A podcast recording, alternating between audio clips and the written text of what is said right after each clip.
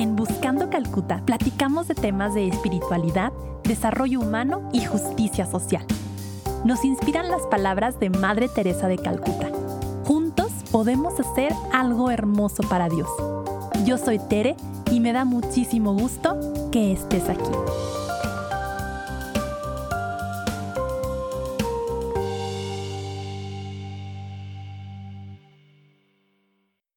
Hola a todos y todas, bienvenidos. Hoy tengo una invitada muy especial. Es China Mariana, mejor dicho López Borja. Ella también estuvo en India, estuvo en Calcuta hace cuatro años y me siento muy emocionada por escuchar su testimonio, por saber qué fue a buscar, qué encontró, cómo regresó. Y bueno, pues China es yo creo que el ejemplo de alguien multifacético, porque es poco. locutora, zumbera, mamá, esposa, Misionera. Misionera, claro, sí, es cierto, se me estaba olvidando esta parte. Este, ambas eh, somos misioneras en, comunidad misionera. Y bueno, pues sin más, le doy la bienvenida a China López Borja para que también se presente ella y que nos platique un poquito de quién es y, por qué Calcuta. Muchas gracias, muchas gracias, Tere. Este, para mí es un, de verdad, un verdadero placer poder estar aquí contigo pues sí, soy multifacética un poco. Como que creo que es eso un poco una característica de los comunicólogos, que hacemos como mm. que muchas cosas. Pero bueno, sí, eh, soy Mariana López Borja, que realmente podría ser mi nombre artístico, porque mucha gente me conoce como China, entonces lo dejamos en China. Como bien dijiste, soy comunicóloga, me gradué en el 2013, eh, soy locutora, tengo un programa de radio en Exa FM aquí en Chihuahua, se llama Sin Mariana No hay Mañana. Ya tengo siete años haciendo ese programa. Bueno, descansé como que un año. Pero sí, tengo siete años. Eh, creo que este año cumplo siete años en Nexa. Soy instructora de Zumba y bueno, de un montón ahí como de cosas fitness que me voy encontrando. Y en este momento de mi vida soy más como mamá, esposa y luego todo lo demás, ¿no? Eso es como muy importante. Tengo un hijo de un año, eh, acaba de cumplir un año y pues, pues nada, estoy muy contenta de, poder compartir contigo y con todos los que te escuchan de mi experiencia en Calcuta y pues esperando que, esto como resuene en, ellos, ¿no? O sea, como que a lo mejor si alguien se siente identificado o, pues no sé, nuestras historias como que siempre pueden, no sé, a lo mejor impactar a quien menos nos, nos esperamos o nos imaginamos. Entonces, pues ojalá que, así sea. Aparte platicar de Calcuta, tú lo has dicho en tus episodios anteriores y yo sé que todas, los, todas y todos los que hemos ido, o sea, podemos hablar todos los días 24 horas de esto. Entonces, yo estoy feliz de poder estar aquí. Muchas gracias, China. Y sí, efectivamente, justo ayer decía Sonia, que a ver si yo también la puedo entrevistar, que uno se puede estar la tarde entera contando experiencias de Calcuta. Y, y bueno, pues creo que todas y, todos tenemos una diferente motivación por la cual llegamos a India. Para ti, ¿cómo fue, China? ¿Cómo fue que decidiste un día? Porque ya estabas trabajando, ya tenías tu programa, tenías tu novio. Eh, no, todavía no. Todavía no, ok, muy bien. Un, punto menos que, que Sí, no, eso, eso me, me, dejó ir. Muy bien, muy bien. ¿Y, ¿Y cómo es que decides, voy a dejar mi trabajo, voy a dejar mi vida y me voy a Calcuta? Pues, híjole, cuando me invitaste de verdad, que me puse a darle vueltas y vueltas, o sea, como que, ¿por qué me fui? ¿Qué busqué? Y todas esas cosas, ¿no? Y estuvo bien padre poder recordarlo porque eh, creo que, pues, gran parte de eso ha hecho, o, o, sí, ha hecho lo que soy hoy, o sea, como mamá, como esposa, como profesionista y todo, ¿no? Entonces, yo, bueno, para empezar, empecé a ir valga la redundancia, de misiones en comunidad misionera en el 2010. Pero esta inquietud yo la tenía como desde la secundaria. Entonces, por X o por Y, nunca me había podido ir de misiones. O sea, en secundaria intenté y no pude porque se me cruzaba con un intercolegial o cosas así, ¿no? Que nos fuimos a jugar, es a jugar fútbol. Jugaba fútbol en la secundaria y en la prepa. Sí, también. Y luego en la prepa también me acuerdo, creo que ahí ya estabas tú, pues estaba Isia, y me acuerdo que siempre veía como que todos los anuncios y eso. Y decía, qué padre, yo quiero, yo quiero, yo quiero. Eh, siempre tuve esta como, no sé, como esta característica de mi carácter, de ser como en esta parte muy como humana, ¿no? O sea, como siempre en la escuela y mis papás me inculcaron como ayudar a los demás y todas estas cosas, pero yo siempre lo sentí como más que al voy a ayudar porque en mi clase de civismo, de catecismo, lo que sea, me dijeron, para mí era como, pues importante, o sea, como que sí le quería dar peso siempre, ¿no? O sea, esas cosas.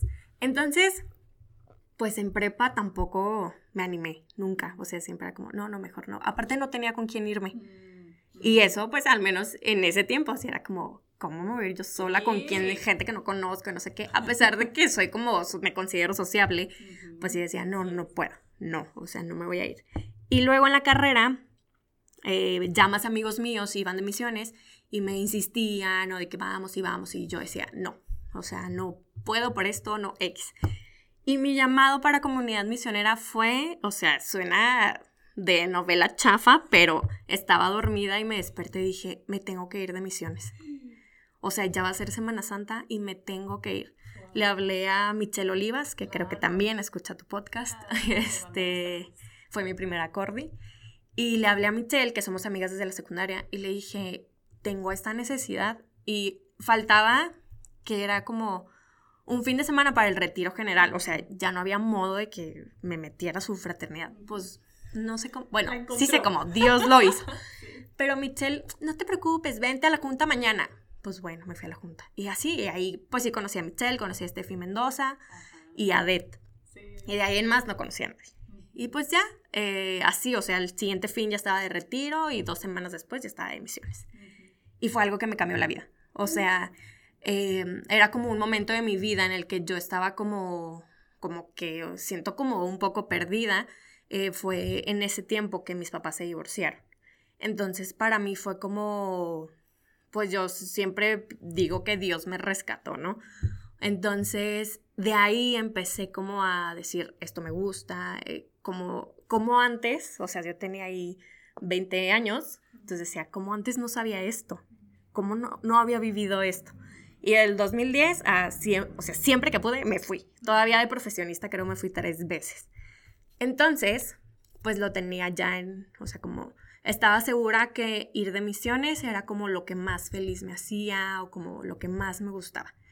Y cuando me gradué de la carrera, eh, decía, pues sí, qué padre, o sea, como ya, luego, luego entré a EXA y, y, eso me gustaba mucho y tenía mi estudio de Zumba y me sentía muy feliz y muy bendecida de tener todo eso, pero algo me faltaba. Y obviamente aún con mi programa y aún con mi estudio, yo me iba de misiones. O sea, era como imperdonable eso, al menos en Semana Santa, ¿no? Y pues ahí dije, o sea, esto es lo que a mí me hace feliz, esto es lo que yo quiero hacer. Nunca, o sea, no encontraba la manera de combinarlo con mi vida normal, porque me pasaba esto, que me iba y no quería regresar. Y me daba una depresión post-misión, pero de dos semanas, tres semanas, o sea, como que, que tampoco se me hacía que estaba bien, ¿no? O sea, como que, bueno, pues sí te gusta mucho irte, pero, o sea, como también tienes que estar acá. Y justo cuando entré a EXA, fue la primera vez que hicieron misión de verano en comunidad misionera. Entonces eran tres semanas. Para mí era lo máximo irme de mi casa tres semanas para misionar, pero no pude porque entré a trabajar. Entonces, pues bueno, me quedé con esa espinita. Y ya, em, no me acuerdo cómo fue. Ah, bueno, em, te contaba ahorita antes de empezar.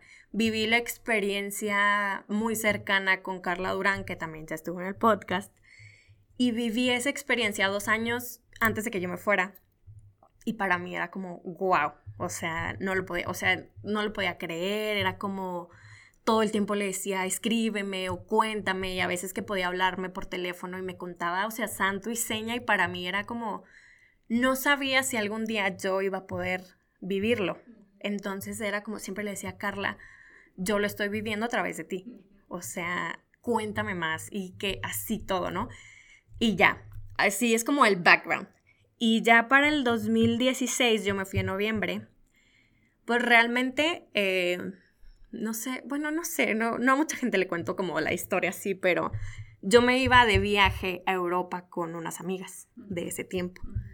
Y era como todo el plan del Eurotrip y cosas que no había hecho en mi vida. Y me acuerdo que compramos un vuelo a Ámsterdam y de ahí pues íbamos a hacer ya todo el viaje, ¿no? Y yo no me sentía como tan emocionada. O sea, no, no conocía Europa. De hecho, conocí Ámsterdam y ya. Y, ya, entonces en esta planeación, yo, este, yo como que decía, es que algo no está bien, algo no anda bien, algo no me... O sea, ¿cómo puede ser que alguien no le llene así irse de viaje, por Dios, ¿no? O sea, como que decía, no, estás chiflada. Y en ese inter, como que tuve un, me acuerdo que tuve un pleito con mi papá, así como de cosas como, em, no me acuerdo, era algo como del viaje, o sea, que cómo vas a lograr eso, cómo lo vas a hacer, no me acuerdo. Pero el caso es que estaba como tan enojada que me acuerdo que fui, me, me subí a mi cuarto, eh, mi papá se fue porque, pues, mis papás están divorciados, entonces él vive en su casa y mi mamá en la suya. Yo vivía con mi mamá en ese entonces. Y subí y me acuerdo que lo primero que hice, o sea, estaba como tan enojada que dije, no, o sea, ya no puedo estar así como en mi vida aquí, como estar luchando. Yo me sentía que no encajaba un poco en mi familia en ese sentido porque sentía que no me comprendían como esta necesidad de irme y esta necesidad de, de misionar y de estar como tan cerca de Dios. Acuérdate que te dije, Dios me salvó, ¿no?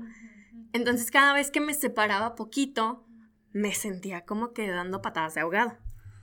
Entonces fue como esta pelea, pues una pelea X que tenemos con nuestros papás, pero para mí fue como, se me cayó el mundo.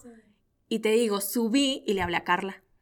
Y le dije, Carla, este, bueno, no le digo Carla, pero aquí le voy a decir así, perdóname, gachi.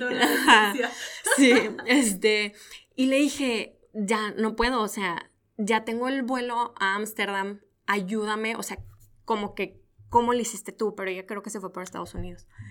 Entonces le dije, bueno, no voy a perder mi vuelo a Ámsterdam, pero ya voy a estar del otro lado del charco, o sea, lo tengo que hacer, me tengo que ir a la India.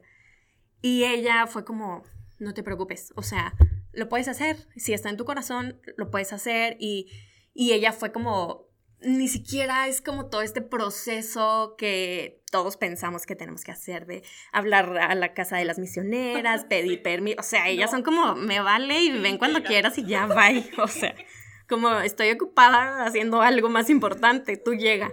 Entonces Carla como que me, me ayudó a, a quitar como esas partes, ¿no? Entonces fue más rápido. Y ya. Entonces empecé, o sea, de un día para otro y le dije a mi familia, ¿saben qué? Pues sí voy a volar a Ámsterdam, pero me voy a ir a la India. Y luego, ¿pero con quién te vas a ir? Pues sola. O sea, pues yo iba con otras tres personas, ellas se iban a su Eurotrip, pues también tuve que hablar con ellas y pues también me costó amistades, ¿no? Pero pues en todo en todo obra Dios y Dios sabe por qué. Pero, pero sí, ¿no? Entonces era como, y luego ya la gente de que, ¿cómo de tu Eurotrip a la India? Y luego, ¿cómo te vas a ir a la India sola? ¿Estás loca? No sé qué. Pues no me importa, yo me voy a ir. Y ya cambié todo mi plan.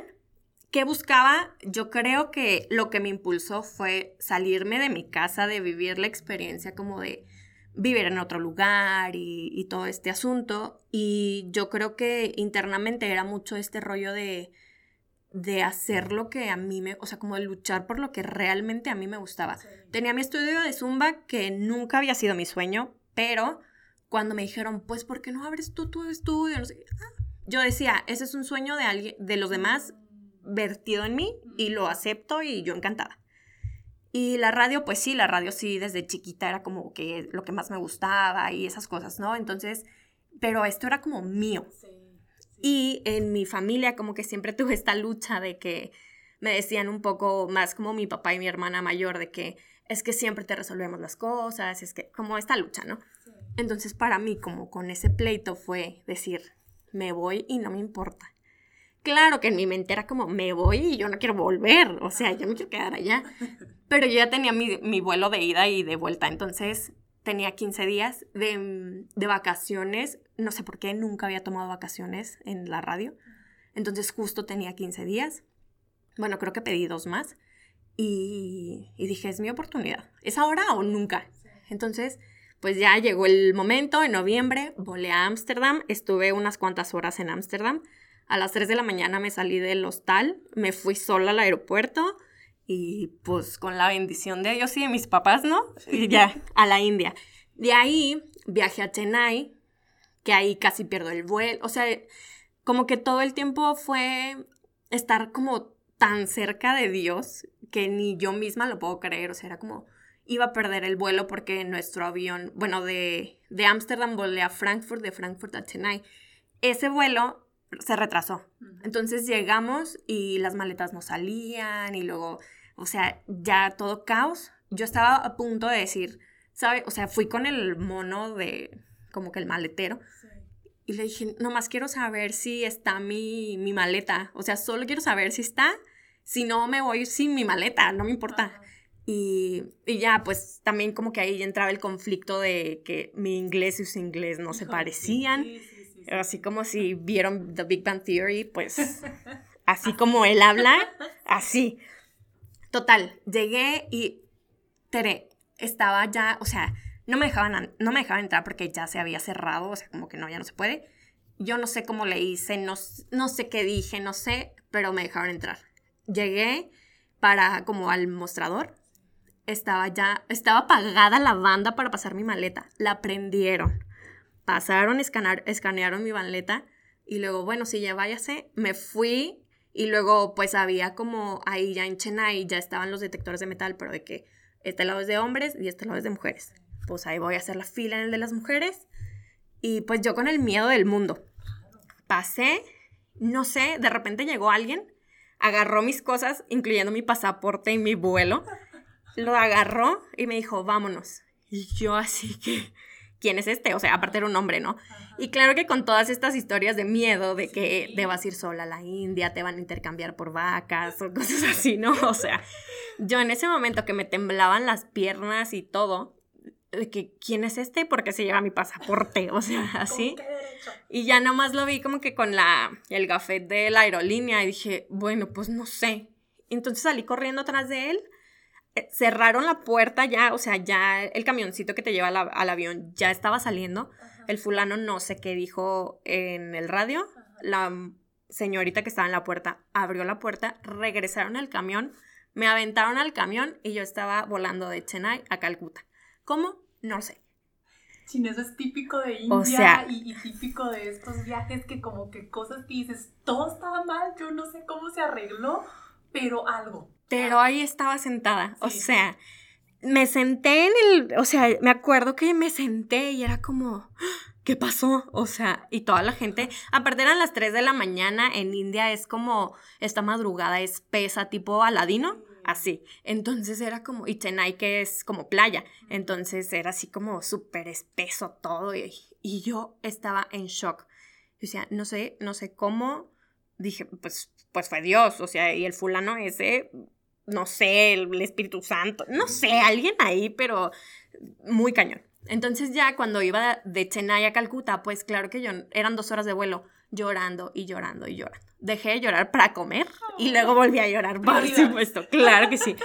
Y ya, o sea, no lo podía creer. Y ya cuando llegué fue como, wow, estoy aquí, o sea, ya, es, aquí. Pero ahí no se acabó la aventura. Yo me quedé atorada como en migración y este, yo me fui, o sea, es como, esta parte es importante porque es como parte, o sea, es parte de la historia, ¿no? De que me quedé atorada en migración y también por eso tomé tarde el vuelo a Calcuta, ¿no? Pero en migración le mandé un mensaje a mi papá. Aparte me fui porque me peleé con mi papá y claro que era con el que me comunicaba todo el tiempo y él, él le avisaba a todos. Entonces le mandé un mensaje de texto de que estoy en Chennai, estoy atorada en migración. De ahí jamás tuve red otra vez para decirle ya estoy en Calcuta, ya estoy en el... Nada, o sea, imagínate mis papás, claro que estaban o sea, mi mamá como que la única esperanza era que traqueaba los vuelos, pero no sabía si yo estaba arriba o no. Entonces, pues ya. Llegué a Calcuta, todavía no tenía señal, este, y ya pues eh, como que en el, en el avión, en el aeropuerto, llegué, me metí al baño, lloré un chorro así como, ya, aquí estoy, si se pudo, vamos a hacerlo, ¿no? Son 13 días, o sea, tú puedes, y ya Me fui a, a, donde me hospedé, me quedé en casa de Bill. No sé si tú también te quedas en casa de Bill. Sí, amamos a Bill en este podcast. Claro que sí. es como el rentero oficial. Entonces, eh, él me dio todas las instrucciones y pues ya me subí al taxi, bla. Me fui. Yo iba impresionada, pero iba impresionada porque llegué como a las 5 de la mañana y me tocó ver justo cómo todos iban saliendo, o sea, a sus oficios. O sea, estaba el que medio barría la calle, y luego el que hace té en la calle, y luego el que se baña en la calle, y luego, o sea, todos, ¿no? Entonces, la vida empezaba a esa hora. Y, y ya, entonces estaba muy sorprendida porque era como llegar a la Ciudad de México, no sé si a ti te pareció, a mí, yo dije, esto es la Ciudad de México en sánscrito. Sí. Sí, sí, sí. Yo creo que somos, fíjate, culturas hermanas. México e India. Cañón. Con, sus muchas, sí, claro, peculiaridades, pero como que si ves esta explosión en todo De todo, o sea, y luego el que, te digo, el que recoge la basura, y luego el que lleva el pan, y luego así de todo. Entonces ya, lo único que, claro, yo decía, este cuate no me vaya a llevar a otro lado, o sea, y no tenía señal, entonces era como, bueno, pues ni modo, a ver. Y todo el tiempo era como pues mira, Dios hizo posible que hiciera el viaje, tiene que salir bien. Dios hizo posible que volara de Chennai a Calcuta, tiene que salir bien, o sea, no hay de otra manera. Y llegué y también, o sea, no encontraba la casa de Bill porque no dice así como, ah, la casa de Bill. Claro que no, era como, él me explicó dónde estaba, pero pues no, no sabía, ¿no? Eran las 5 de la mañana. Pero yo estaba segura que era ahí porque lo había visto mil veces y había visto la casa de Madre Teresa, que Bill vive justo enfrente de casa de Madre Teresa. Y había visto tantas imágenes y tantas fotos y tantas veces que era como, yo sé que es aquí, pues ya, ni modo. Entonces llegué con Bill, ya él muy temprano y muy atento me abrió la puerta en la madrugada, me llevó a mi cuarto, que era en la azotea, y luego me dijo como, tú relájate, este, tómate un baño, descansa y más tarde vemos como lo de la renta, el internet y todo eso. No te preocupes. Ah, perfecto. Me abre la puerta una señora, me dijo, ah, aquí está tu roomie. Y ya las dos en inglés, ¿no? De que, hi, hi, yo llorando. Traía mi playera de Exatec, que es como azul, azul tech. Sí neta, toda la mitad era así, que ya otro azul de las babas, de los mocos, de todo. Entonces llegué y ya era una mexicana y me dijo, este, o sea, como que ya nos saludamos en inglés y luego me dijo eh, que de dónde era yo, de México, y luego, ah, yo también. O no, me abrazó, fue como el abrazo de mi mamá, se cuenta. O sea, fue como, ya llegué y luego ella así como, ¿estás bien? Le dije, no sabes, o sea, fue demasiado. Entonces fue como, pues relájate, descansa, este, yo me estoy terminando de alistar para ir a misa, misa es a las 6 de la mañana. Entonces me dijo, pues relájate, por aquí a la vuelta está un supermercado, por si necesitas algo. Para mí había sido tanto, tanto que dije, me salgo, aparte soy bien norteada, dije, me salgo ahorita a la vuelta y me pierdo. O sea, yo no, o sea, no, de verdad, de verdad que no. Es más, de misiones aquí en la sierra, era como ay, ¿dónde era la casa? Aquí lo, pues solo dos casas y a la izquierda. No, yo me perdía. Así, horrible. Y entonces ahí fue como, no, yo no me voy, aparte, estas historias tontas que nos meten en la cabeza de que me voy a salir y me van a robar. O sea, no, pues eres mujer y vas sola y esas cosas, ¿no? Entonces me dijo Pili, se llama Pili, ella es de Toluca, y me dijo, oh, pues si quieres, vente a misa, es a las seis, faltaban como 15 minutos. Y yo, perfecto, de verdad me senté en la orilla de la cama, respiré y dije, ¿ya llegaste? Ya. O sea, vamos a misa porque me voy a perder y también eran como pocos días como para quedarme descansando, ¿no? Y ya, me cambié de playera, o sea, nomás de playera y me fui a misa con Pili. Y ya, ahí el momento como más importante para mí de cuando llegué fue después de la comunión, este, porque como que me quedé, o sea, ahí encontré la paz, ¿no? Después de tanto, o sea, fue como casi un día de caos y de no entender. Eh, después de que hice la comunión, fue como, ya, encontré paz, dije, aquí tienes que estar. Y me acuerdo que abrí los ojos y vi el Cristo gigante que tienen enfrente y que decía, I thirst. Entonces fue como, hasta se me pone la piel Dije, híjole, o sea, aquí tenía que estar. Y aunque a, a muchos amigos o a alguien no le gustó la idea y aunque hubo gente que no me comprendía y aunque otros me decían que, ay, sí, Santa Mariana de Calcuta, y ya sabes, esas ideas, ¿no? O de que, ay, sí, bien mocha, te vas a Ámsterdam y después a Calcuta, o sea, como que a la fiesta y luego a Calcuta y así. Ese momento fue como, no importa. O sea, me acuerdo que en una publicación que hice, eh, me acuerdo mucho que Isdia me dijo como, son las razones del corazón que, que no entendemos y está bien. Entonces yo dije, bueno, ya estoy aquí, vamos a hacerlo. Después de misa bajé a desayunar con las sisters y con los voluntarios y cuando fui con la encargada de los voluntarios, este, pues me iba a dar un pase como por el día y ya en la tarde tenía que ir a registrarme.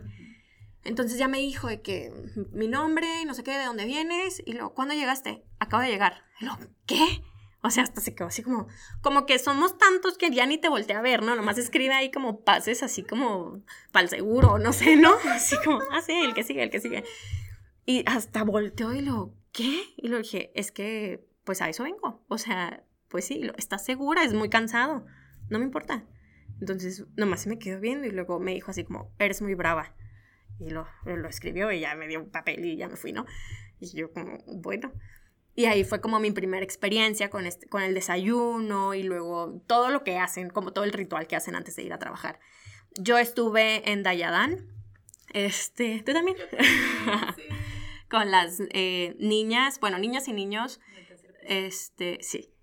Con niñas y niños, este, que pues están, no sé, como había como de cinco años hasta como adolescentes más o menos.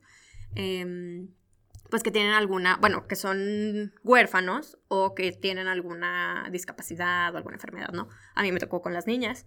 Y pues el primer, el primer enfrentamiento es muy, muy complicado, ¿no? Porque vas y, o sea, ah, si eres nuevo, ah, bueno, tú vas a atender las camas. O sea, como lo primero que vas a hacer es atender las camas. Y como que a lo mejor tienes esta idea, ¿no? De que, yo, no que vayas como en este egoísmo de yo voy a servir y no sé qué, pero em, como que dices, vengo desde tan lejos para tender camas. Pero pues la verdad es que nunca había conocido a alguien que tendiera las camas tan perfecto como ellas, como las masis, porque aparte eran como, si lo tendías poquito mal, te quitaban todo y otra vez y así, ¿no? Pero entonces era hacer las camas y después limpiar los cuartos y después subir a lavar la ropa, o sea, yo creo que todos esos procesos que a lo mejor no entendemos los primeros días son los procesos más importantes de catarsis para todos los que vamos. Y ahí empiezas a conocer a los voluntarios, ¿no? Y ahí empecé a conocer a mis amigos de ese momento. Y pues todos como en los breaks siempre hablábamos de qué hacemos aquí, por qué, no sé qué. Yo me acuerdo de un día muy específico que estaba lloviendo, estaba lavando la ropa, me tocó ser dancer este, hasta eso Dios, o sea, en su regalo de mandarme a la India me puso a avanzar, pero en la ropa sucia. Este, era como el, ¿cómo se llama? La tina gigante con la ropa sucia. Y pues yo hacía la función de la lavadora como de las aspas, ¿no? Entonces yo con mis piecitos, pues danzaba, así como le hacen con los vinos, pero con ropa sucia. Entonces ahí estaba yo muy de dancer y me acuerdo que me estaba cayendo todo el agua del tejabán y yo decía, pues voy a mover el... Y luego la Masi me decía, no, ahí quédate. Entonces yo, ¿pero por qué? Pues si me estoy mojando, mejor me muevo y ya no me mojo. Y yo, o sea, yo misma me contestaba, ellas lo hacen todos los días, o sea, ellas cruzaban el patio empapándose y yo nomás vengo unas horas y me quejo porque me está cayendo el agua, ¿no? O sea, como cosas bien, bien sencillas que en el momento nosotros yo creo que vamos muchos como con la idea de, yo sé que esto te puede, o sea, puedo mover el balde y no pasa nada. Y si lo hago aquí en mi casa, muevo el balde y no pasa nada. Pero para ellas en su proceso, así tiene que ser. Y entonces nosotros vamos, y creo que ahí es donde Dios nos enseña que hay cosas que así tienen que ser y ni modo. Y cuesta seguirlo, pero si lo haces es como, como vienen otras recompensas mucho más grandes, ¿no? Entonces, ya estando ahí, yo lo identifiqué como, como que me fui persiguiendo lo que más me gustaba en la vida. O sea, era como, voy a descubrir si es mi vocación o no. Pues ya lo sabía, o sea, me estaba haciendo mensa. Pero también lo tomé como que Dios me dio ese regalo. O sea, como lo deseaba tanto que me dio ese regalo y me dio la oportunidad de vivirlo de una manera como muy, muy rápida, pero muy intensa también de haberlo vivido yo sola, este, también era como, me acuerdo que mis amigos españoles y así me decían como, ¿por qué te viniste sola? O sea, ¿por qué tus vacaciones las cambiaste? O sea, como que no lo podían entender. Pero yo decía, pues ni modo. O sea, y no tengo tiempo de viajar y de conocer la India, pero yo vengo a hacer el, o sea, el servicio y, y, eso llena mi corazón y eso está bien. Y ya, em, otra cosa que también eh, aprendí mucho, ah, bueno, casi nunca tenía señal. Entonces, después de esta cosa de Chennai, de que le dije a mi papá, estoy atorada en la en migración y luego ya no supieron de mí hasta quién sabe cuánto tiempo, este, yo llegué y me acuerdo que el primer día, o sea, estaba en el camión y era como, ya llegué, había señal, les llegó el mensaje, ok. Y en la noche me dormí, yo creo que a las 7 de la noche, y me acuerdo que me hice bolita así como un bebé y, pensaba, extraño un chorro a mi familia, o sea, me fui como para irme de mi familia un poco y era lo que más extrañaba, o sea, era como, no puedes, o sea, no puede ser que tenga esta familia, ¿sabes? Entonces, yo no iba buscando eso y, y encontré, o sea, encontré que aunque tengamos como problemas y las diferencias y todo, pues por algo es mi familia y por algo estoy ahí y no sabes como el apoyo que me dieron, era como, wow, o sea, aunque sí peleábamos y todo, era como, no, o sea, tú puedes y todos fueron al aeropuerto a dejarme y, y, mi hermanita que ya vivía en Ciudad de México, pues allá me alcanzó en el aeropuerto y me acuerdo que había viajado a Costa Rica y me trajo un rosario especial para que me lo llevara, o sea, cosas así, ¿no? Que el primer día, o sea, ni siquiera fue como en 15 días y luego pensé, el primer día Dios me dijo, tu familia es perfecta como es y es perfecta para ti y ya, o sea, basta de darle vueltas. Entonces, como que el resto del viaje fue como wow, gracias. O sea, wow. Y luego también estuve trabajando en Shishubaban con los niños chiquitos. Ahí era, bueno, no me tocó con los niños especiales, pero solo me tocó con niños huérfanos que eran muy chiquitos, o sea, recién nacidos hasta como toddlers, o sea, de tres años máximo. Me tocó, y esto me acordé por el, el episodio de, como en el que refutas el podcast donde critican bueno, la, como la ideología y las condiciones de Madre, de Madre Teresa, ¿no? Este, y esto me lo recuerdo porque viví, me tocó estar ahí enfrente de cuando unos papás fueron y llevaron un bebé que tenía una semana de nacido y la mamá le decía a la Masi, la Masi encargada, es que, o sea, vengo a que lo adopten porque yo sé que, o sea, y lo sé porque se le dijo en inglés, no crean que porque, o sea, así, sí, no para nada. Pero le decía, y yo veía la cara de la mamá y era como, wow, o sea, como nuestra visión es tan diminuta, tan corta, ¿no? Pero le decía, vengo a que lo, lo adopten porque yo sé que la vida para mi bebé es que en una semana o dos semanas si no se muere de hambre, o sea, porque vivían en la calle, si no se muere de hambre, se lo va a comer un cuervo, un animal, o sea, así. Y sí, o sea, cuando caminaba yo a ese lugar, volaban como hasta águilas por encima de nosotros, era impresionante. Entonces era como, qué duro, pero qué sensato decir, o sea, yo no le puedo dar la vida de que, que, que necesita. Y las masis lo acogieron y entre ellas también así como, qué duro, pero luego, luego le dieron de comer y lo bañaron y todos los voluntarios ahí estábamos fríos, ¿no? Entonces, para mí es como ese poder que ellas tienen y tú lo decías en ese episodio.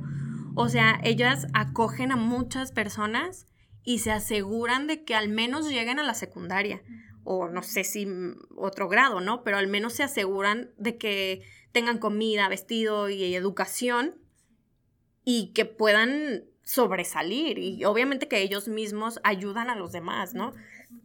Entonces era como impresionante ver eso. Y en un niño, o sea, bebecito. que la mamá lo sabía, ¿no, China? O sea, que, tenía este conocimiento, esta intuición, que este es un buen lugar para mi bebé. Claro, y porque ella, como vivían en la calle, vivían por ahí, ella lo sabía y veía a los niños. Y había niños que habían estado desde esa casa, que es en la casa donde están los bebés y los toddlers, y luego van cambiando, ¿no? pues ella había un, creo que una maestra o un maestro, no me acuerdo, que vivió ahí, o sea, desde bebé, y luego pasó por todas las casas y luego ya eh, creció, ya fue como hizo su vida, pero él volvió, ¿no? Entonces, bueno, estas cosas a mí me, me impresionaron cañón. Y luego trabajar con bebés, que tú dices, pues que vas y ayudas con los bebés, o sea, era entretenerlos y todo. Y una cosa muy curiosa eh, es que me tocó un bebé que se llama Rahul. Mi hijo se llama Raúl, porque mi esposo se llama Raúl, que en ese tiempo no éramos ni novios. Bueno, como que él ya quería que fuéramos novios, pero yo le decía, no, ¿sabes qué? Yo me voy a ir a la India. Él, él sospechaba que me iba a quedar ahí. Y me acuerdo que le decía, híjole, es que me acuerdo un chorro de ti porque tengo un niño, o sea, el niño que yo cuido se llama Rahul. Y, lo, ah, y también siempre pensaba, como fui de misiones con él en comunidad misionera, pensaba, híjole, o sea, como, qué ganas de compartir esto con Raúl, mi esposo. Este, o sea, qué ganas de compartir esto con él, pero así como, pero qué raro. Pero bueno, este es mi momento y yo estoy aquí en Calcuta y ya, adiós. Pues mira, me puso un niño que se llamaba Rahul. Y, o sea, no sé, cosas así impresionantes. Entonces, bueno, como que estar ahí era como este shock de cómo puedo ayudar más, o sea, cómo esto, cómo puedo hacer que esto no sea efímero, cómo puedo hacer que, o sea, yo sé que esto, porque mucha gente me decía, ¿no? De que, ¿para qué te vas tan lejos si lo puedes hacer aquí en tu casa o aquí en tu ciudad, de lo que sea? digo, bueno, ya lo hago en comunidad misionera, pero necesito ir porque, porque sí, y, vivir esa experiencia de, de, estar ahí, de conocer a las misioneras de la caridad, de platicar. Me acuerdo en, en Dayadán, o sea, al segundo día que estuve ahí, la madre como encargada de ahí, ya me ponía a mí a decirle a los nuevos voluntarios qué hacer y para mí era como, ¿qué ves en mí? O sea, ¿cómo? Y que no es normal. no. Realmente, como tú dices, fue un proceso muy intenso, muy rápido. Muy rápido. Y atípico. Atípico, porque realmente sí toma más tiempo el que las hermanas le tomen confianza. A la gente, sí, totalmente. Entonces era como, o sea, yo estaba ahí de que, ya sabes, luchando con la que está encargada de tender la ropa y que te, o sea, es que de verdad no tienen una idea, o sea, no sé, cuelgas un calcetín al revés y te regañan y te quitan todo, o sea, así, ¿no? Eh, entonces, eh, pues era como al segundo día ya me decía, no, ven, no, no laves la ropa, mira, ven, ayúdame a la musicoterapia. Ajá, pues bueno.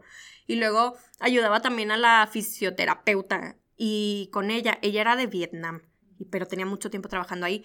Y ella me contó muchas historias de cuando estuvo muy, muy de cerca con Madre Teresa. Entonces para mí era como, wow, o sea, en primera yo no podía creer que yo estuviera dándole fisioterapia o cosa que ignoro a niñas, o sea, que tenían 10 años y no se podían mover, no se podían parar, no, nada. Entonces, pues ahí estaba como y recuerdo mucho esto de todas, ¿no? Que siempre decían, haz lo mejor que puedas. O sea, mientras lo hagas con amor y lo mejor que puedas, vamos a estar bien. Entonces, pues ahí estaba yo dándoles terapia. O una niña que no veía, no, o sea, tenía parálisis cerebral, no veía, no hablaba, no hacía nada. Pero nada más conmigo se quedaba a la hora de la comida y acababa de comer toda su comida y así. O sea, eran cosas como, como que yo decía, wow, o sea, ¿por qué? Y y pues son cosas que al final a lo mejor las niñas ni se van a acordar, ni las más, y no sé, pero yo lo guardo en mi corazón, o sea, siempre, ¿no? Como esta, valorar a mi familia y como tanto tiempo era como yo tenía esta idea de que siempre me resuelven las cosas o de que no, es que yo no soy tan buena en esto o no, como que siempre a medias, siempre a medias, y llegar ahí y que Dios a través de ellas era como al segundo día ya eras buena para decir a los nuevos y luego me, eh, te encargas de esta niña que, o sea, era como, ok, o sea, algo estoy haciendo bien y, está bien, por aquí es, ¿no?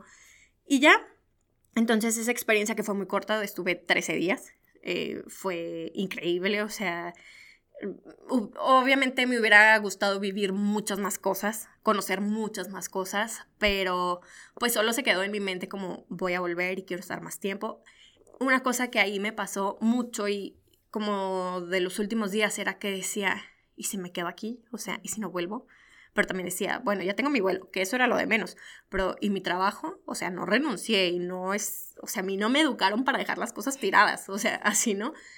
Como que lo veía muy complicado, muy, muy complicado. Entonces, sí lo pensé, sí pensé en quedarme, pero también estoy segura que después de que lo pensé tanto tiempo cuando me invitaste, estoy segura que si me hubiera quedado, no, obviamente no sería quien soy hoy y no estaría donde estoy hoy con mi familia, que estoy formando en Dios una familia que tanto soñé y que tanto quise y pues no estaría viviendo esto. Entonces es como impresionante pensar como que si me hubiera quedado, pues yo creo que sería una hippie ahí, quién sabe, no sé, o sea, la verdad que sí, o sea, yo no sé. no serías tú en este momento. Claro. Con Raúl y Raúl, y con lo que has construido en estos años. Claro, entonces eso, o sea, como importante, ¿no? Y yo volví a México y me acuerdo que iba con mi hermana, la chiquita que vive allá, iba con ella en el camión, este, bueno, en un pecero, y íbamos ahí. Y yo iba llorando y llorando, como esta depresión post-misión, pues obviamente del viaje, más. Em, y yo le decía, es que no sé qué voy a hacer con mi vida. O sea, llegué más confundida de lo que ya estaba. O sea, yo creía que allá iba a encontrar mi solución de, ah, sí, perteneces a esto, aquí quédate, claro que sí. Y como había gente que sí se había quedado y ahí ya tenía mucho tiempo viviendo, yo decía, ¿cómo le hacen? Pero nunca encontré la solución para yo hacerlo. Entonces le decía a mi hermanita, es que, ¿cómo le voy a hacer? Porque sé que no puedo vivir solo de lo espiritual. O sea, pues no, o sea, también estoy en el mundo y tengo que hacer cosas del mundo y tengo que encontrar un balance y no lo encontraba y no lo encontraba y me sentía como más confundida, ¿no? Muy feliz y muy agradecida de haber vivido lo que pude vivir. Ah, aparte me tocó cuando ganó Trump la elección y me tocó así que me dijeran que los mexicanos eran unos rateros y loco, esas cosas así también como eh, sociales y políticas que son duras, que ya sabes, pero hasta que lo enfrentas es como, oye, los mexicanos somos chidos. ¿eh? Claro, claro, por favor. Así, o sea, como eso, eso me tocó, me acuerdo, y fue, o sea, fue el mismo día que ganó Trump que amanecimos y quitaron de, de circulación los billetes de 500 rupias. Entonces ya no servían y ya no. Pues la mayoría de los voluntarios nos quedamos sin dinero. Yo tenía 3.000 rupias en billetes de 500 pues al final solo tenía 20 rupias porque era el único cambiecito que tenía. Nada, 5 pesos. Nada, exacto. Entonces eh, ahí aprendí muchísimo como estado de apoyarse unos a otros porque con mis amigos voluntarios, o sea, era como, bueno, no importa, nos vamos a caminar un poquito más o, por ejemplo, yo tenía 20 rupias y había un señor que tenía un problema, no sé qué enfermedad tenía, pero no podía caminar como unas distancias largas porque las piernas se le hinchaban y se ponía fatal y aún así estaba haciendo voluntariado. Entonces, pues yo me acuerdo que yo le di mi dinero, le dije, pues tú vete en el taxi, eh, bueno, en el tuk-tuk, y, y, yo me acuerdo que yo me fui caminando con, con mis otros, o sea, mis otros compañeros más jóvenes, con la chaviza, este, y ya, y luego para el regreso, pues entre ellos, o sea, había un señor que venía de Brasil y que, así como el típico estereotipo de activista, ¿no? De que, no, yo acabo de llegar, yo tengo dinero, yo les pago a todos, y lo. O sea, esas cosas bien raras, ¿no? Sí, pero una solidaridad, Ajá, cañón, o sea, de que a uno lo conoces de este día que trabajaste con él y ya no importa, o sea, le das la mitad de tu comida porque sabes que, que todos le están pasando mal, o unos de mis amigos españoles así como, no, yo te pago el metro porque yo me voy mañana y yo mañana en el aeropuerto consigo dinero y tú no. O sea, cosas así que yo digo, bueno, no sé si aquí, bueno, no te creas, sí, aquí sí la gente también es así de solidaria, ¿no? Y más como entre amigos y eso. Pero a mí me impresionaba mucho eso, o sea, y porque no era como, no todos eran cristianos, católicos, creyentes, o sea, había muchos que eran ateos y que, o sea, eso no tiene absolutamente nada que ver en que puedas ayudar a los demás, en que te puedas dar cuenta, eh, al menos ahí, o sea, estos amigos españoles iban, hicieron como todo un tour y llegaron a Calcuta como a frenar, era un tour de su escuela, como de emprendimiento y quién sabe qué. Y llegaron a Calcuta y a la India a frenar, bueno, a Calcuta específicamente, a frenar, a parar sus proyectos y les pedían que hicieran como un personal manifiesto, eh, o sea, yendo a misa, aunque no creyeran en eso entonces les pidieron que fuera una obra santa y que ahí como que se centraran y pensaran qué querían de su vida, qué querían hacer. Y, ya, ¿no? Ellos se iban a otra parte de la India a seguir con sus proyectos como de servicio social y cosas así. Pero yo decía, si estos cuates, o sea, que no creen y que no, ahí están. O sea, y eran como cosas de, sí, vinieron en la tarde y pintaron las paredes y eh, arreglaron las rueditas de las sillas de rueda y hicieron cosas así, o sea, como que como que yo decía, ¿cómo o cómo hacerle para que, o a lo mejor esto puede ser un mensaje, ¿no? O sea, como mucha gente que a lo mejor tiene ganas de vivir esta experiencia y no son creyentes o lo que sea, no pasa nada.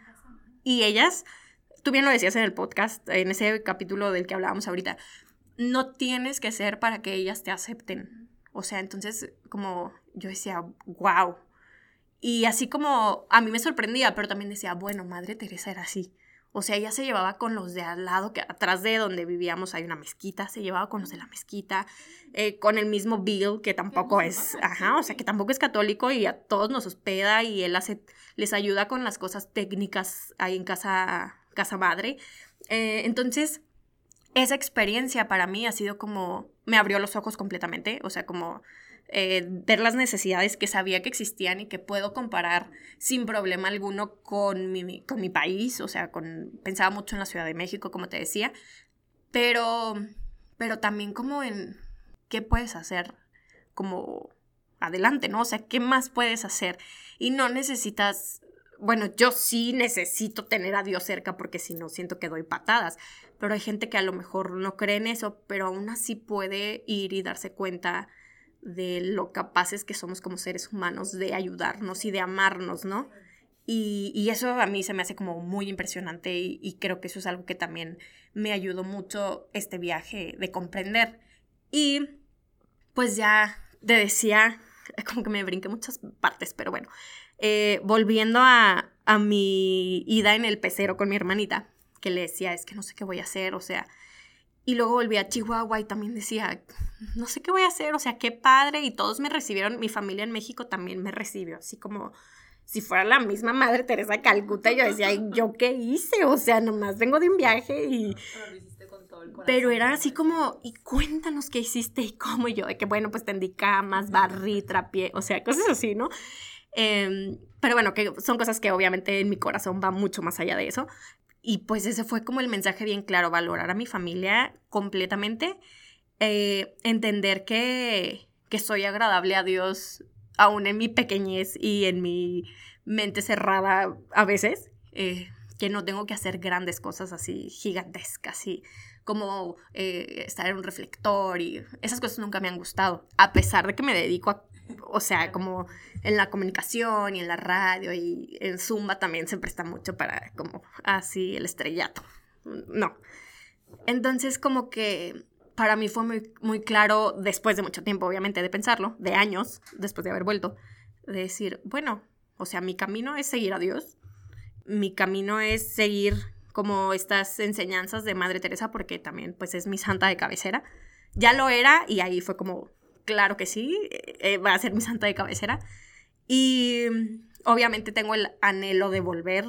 Eh, de hecho, renuncié a la radio y mi plan era, o sea, volví en el 2016, este, en el 2017 me salí de la radio y dije, me voy a regresar a la India.